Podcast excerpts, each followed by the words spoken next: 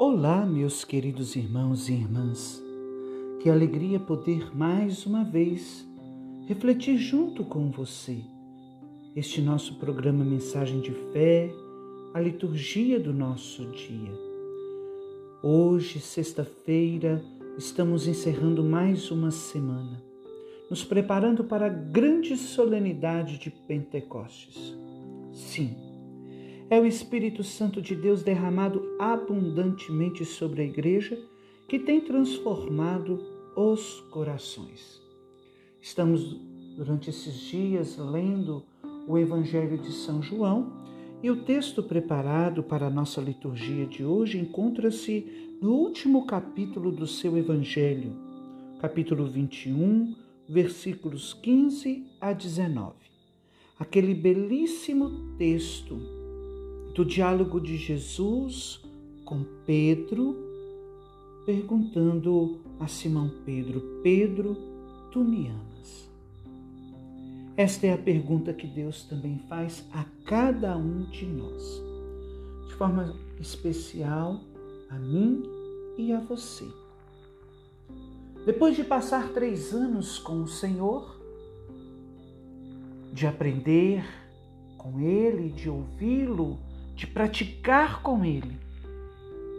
No final de sua missão aqui na terra, o Senhor confia os cuidados de sua igreja àquele que era o mais velho, mais experiente e o mais maduro dos discípulos.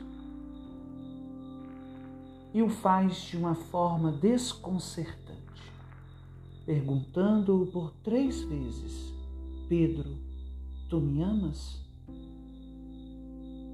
Sim, Jesus consegue deixar Pedro sem graça, sem jeito. Afinal de contas, Jesus já sabia a resposta. Mas o que Jesus queria dizer para Pedro era justamente: recebestes tanto de mim e tu me amas a mais do que a estes?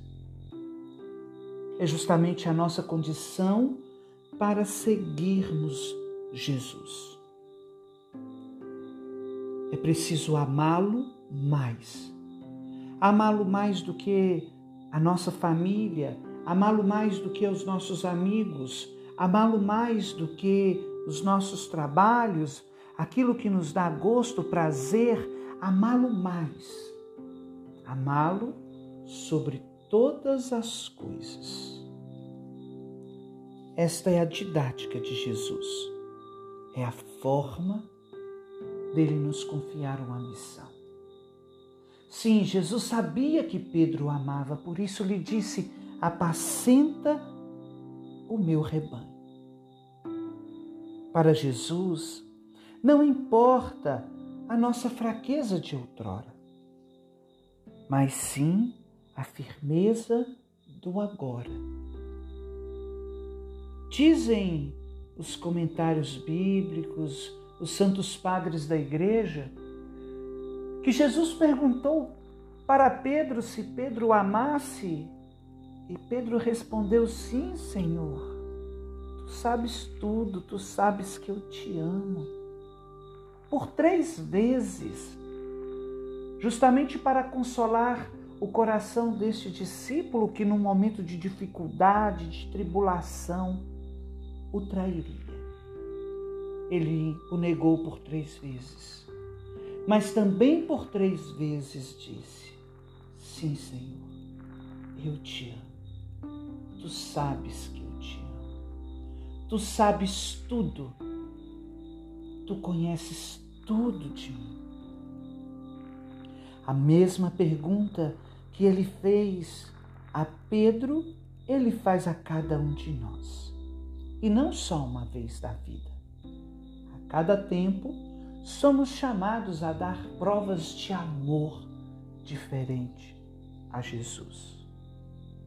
Eu gosto de dizer que quando nós amamos, Deus, além de nos deixar bobos com o nosso amor, ele também suscita em nós o dom da criatividade.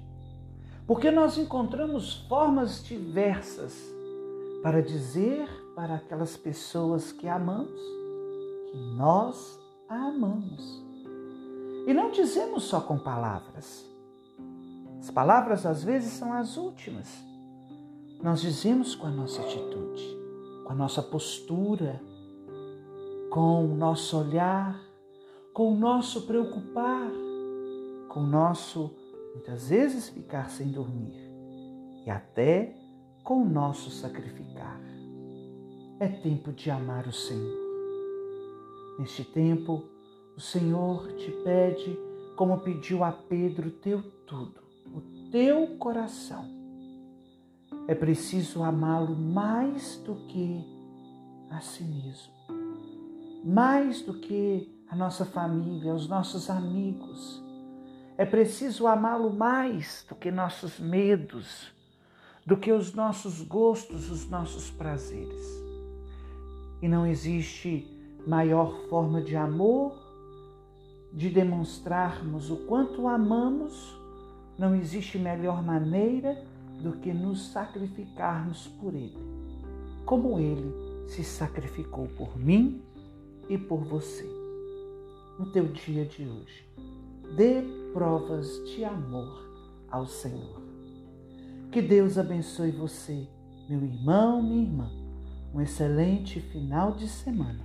Em nome do Pai, e do Filho, e do Espírito Santo. Amém.